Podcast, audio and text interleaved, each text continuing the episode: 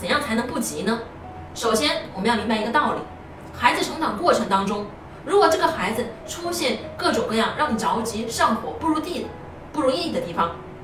我说呀，这就对了，这才是孩子的成长。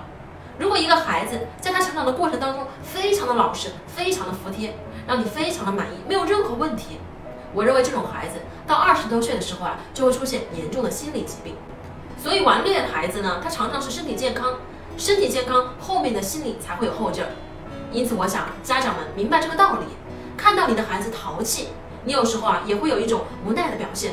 但是呢，你就会觉得这很正常。